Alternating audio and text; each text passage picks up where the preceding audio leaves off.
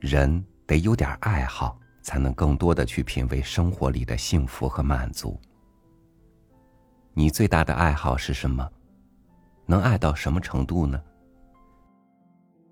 如果某一天你的这项爱好可能要离你而去的时候，你的生活会因此而变得暗淡吗？与您分享海明威的文章《越野滑雪》。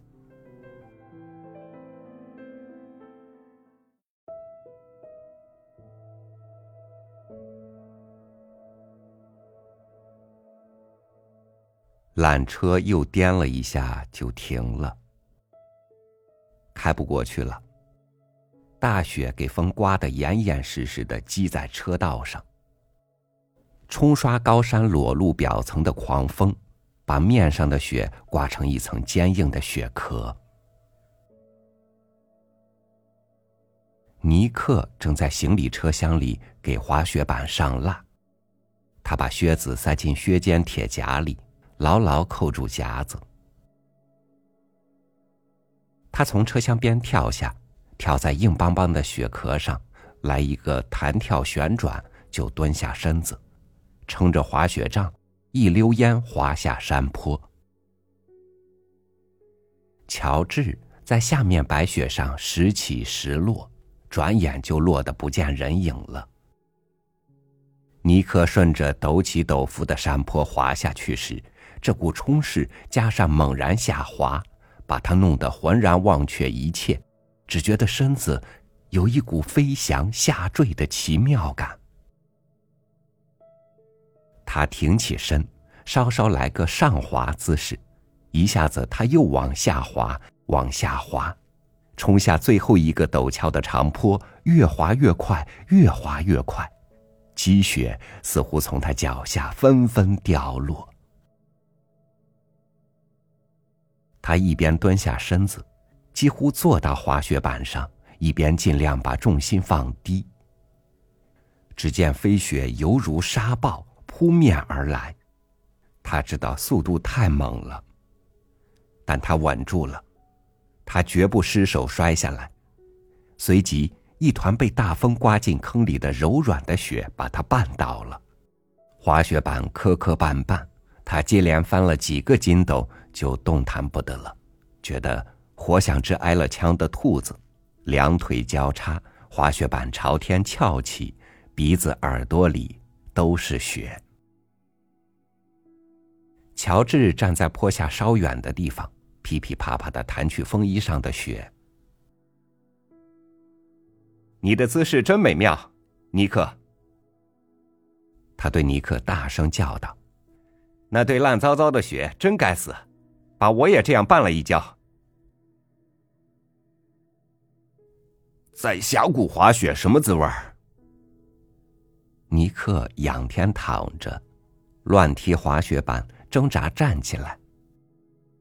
你得靠左滑，因为谷底有堵栅栏，所以飞速冲下来得来个大旋身。等等再说吧，咱们一起去滑。不，你赶快先去吧，我想看你滑下峡谷。尼克亚当斯赶过了乔治，宽阔的背部和金黄的头发上还隐隐有点雪。他的滑雪板开始先侧滑，再一下子猛冲下去，把晶莹的雪身擦得嘶嘶响。随着他在起伏不定的峡谷里时上时下。看起来像浮上来又沉下去。他坚持靠左滑，末了，正当他冲向栅栏时，就紧紧并拢双膝，像拧紧螺旋似的旋转身子，滑雪板向右来个急转弯，扬起滚滚白雪，然后再慢慢减速，跟山坡和铁丝栅栏平行滑驶。他抬头看看山上。乔治正屈膝，用外旋身姿势滑下山来。一条腿在前面弯着，另一条腿在后面拖着，滑雪板像虫子的细腿那样荡着，掌尖触到地面，掀起阵阵白雪。最后，他一腿下跪，一腿脱随，整个身子就来个漂亮的右转弯绕过来，蹲着滑行，双腿一前一后飞快移动，身子探出，防止旋转，两只滑雪杖像两个光点，把弧线衬托得更突出，一切都笼罩在漫天飞舞的白雪中。我就怕大转身。乔治说：“雪太深了，你做的姿势真美妙。我的腿也做不来外旋身。”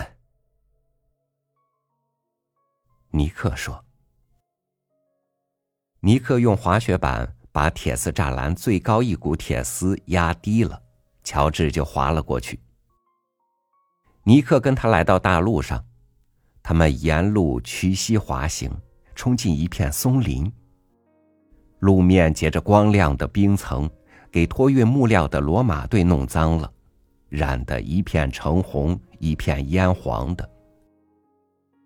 两个人一直沿着路边那片雪地滑行。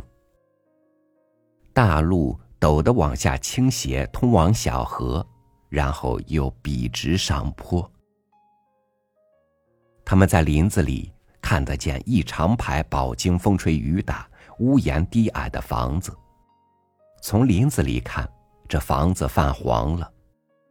走近一看，窗框漆成绿色，绿漆在剥落。尼克用一只滑雪杖把滑雪板的夹子敲松，踢掉滑雪板。咱们还是随身带着滑雪板上去好。他说。他扛着滑雪板走上陡峭的山路。边爬边把靴跟的铁钉扎进冰封的立脚点。他听见乔治紧跟在后，一边喘息，一边跺掉靴跟上的雪。他们把滑雪板放在客栈墙边，互相掸掉个人裤子上的雪，把靴子蹬蹬干净，才走进去。客栈里黑咕隆咚的，一只大瓷炉在屋角亮着火光。天花板低矮，屋子四边九字斑斑的暗黑色桌子后面都摆着光溜溜的长椅。两个瑞士人坐在炉边，一边抽着烟斗，一边喝着两杯浑浊的新酒。尼克和乔治脱去夹克衫，在炉子另一边靠墙坐下。隔壁房里的歌声停了，一个围着蓝围裙的姑娘。走出门来，看看他们想要什么。一瓶西洋酒，尼克说：“行不行，基奇？”“行啊。”乔治说：“你对酒比我内行，我什么酒都爱喝。”那姑娘出去了。没一项玩意儿真的比得上滑雪的吧？尼克说。你滑了老长一段路，头一回歇下来的时候，就有这么个感觉。嘿，乔治说：“真是妙不可言。”那姑娘拿酒进来，他们开来开去，打不开瓶塞，最后还是尼克打开了。那姑娘出去，他们听见他在隔壁房里唱德语歌。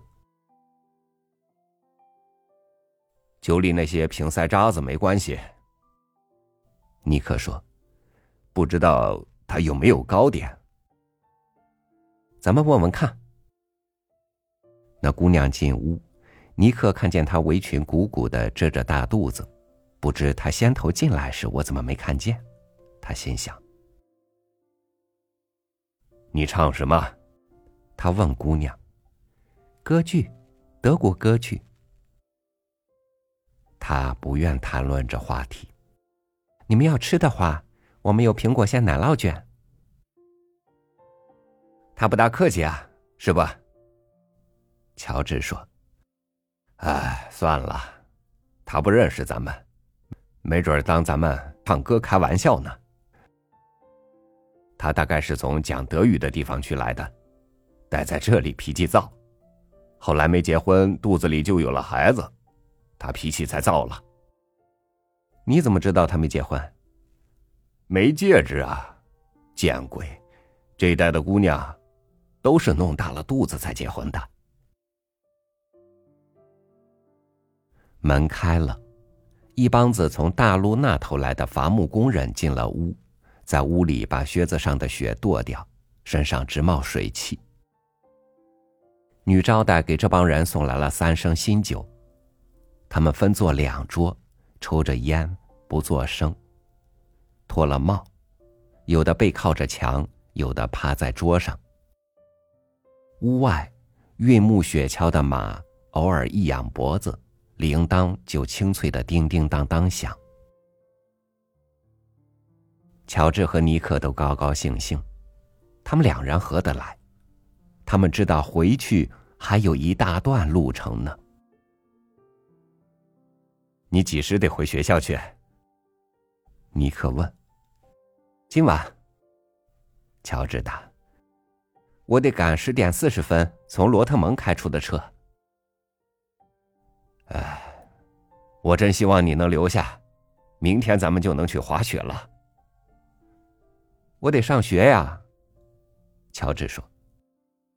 哎呀，尼克，难道你不希望咱们能在一起闲逛吗？带上滑雪板，乘上火车，到哪儿滑个痛快。滑好上路，找客栈投宿，再一直穿过奥伯兰，直奔瓦莱，跑遍恩加丁。随身背包里只带修理工具和替换内衣和睡衣，学校啊什么的，通通去他妈的。对，就那样，走遍施瓦兹瓦德。哎呀，好地方啊！就是你今年夏天钓鱼的地方吧？是啊。他们吃着苹果馅奶酪卷，喝光了剩酒。乔治仰身靠着墙，闭上眼。喝了酒。我总是这样感觉。他说：“感觉不好。”尼克问：“不，感觉好，只是怪。”我明白。尼克说：“当然。”乔治说：“咱们。”再来一瓶好吗？尼克问。我不喝了。乔治说。他们坐在那儿，尼克双肘撑在桌上，乔治往墙上颓然一靠。海伦快生孩子了吧？乔治说，身子离开墙，凑到桌上。是啊。几时？明年夏末，你高兴吗？是啊，眼前。你打算回美国去吗？八成要回去吧。你想要回去吗？不。哈伦呢？不。他瞧瞧空酒瓶和空，他瞧瞧空酒瓶和空酒杯，真要命不是？他说：“不，还说不上。”尼克说：“为什么？我不知道。你们今后在美国要一块滑雪吗？我不知道。”山不多，不，岩石太多，树木也太多，而且都太远。是啊，加利福尼亚就是这样。是啊，我到过的地方处处都这样。是啊，都是这样。瑞士人站起身，付了账，走出去了。咱们是瑞士人就好了。他们都有大脖子的毛病。我不信，我也不信。两人哈哈大笑。也许咱们再也没机会滑雪了，尼克。咱们一定得滑。要是不能滑，就没意义了。咱们要去滑，没错。咱们一定得滑。希望咱们能就此说定了。尼克站起身，他把风衣扣紧。他朝乔治弯下身子，拿起墙角放着的两只滑雪杖。他把一只滑雪杖戳在地上。说定了，没什么好处啊。他说。他们开了门出去。天气很冷，雪结得硬邦邦。大路一直从山上通到松林里。他们把刚才搁在客栈墙跟前的滑雪板拿起来。尼克戴上手套。乔治已经扛着滑雪板上路了。这下子，他们可要一起跑回家了。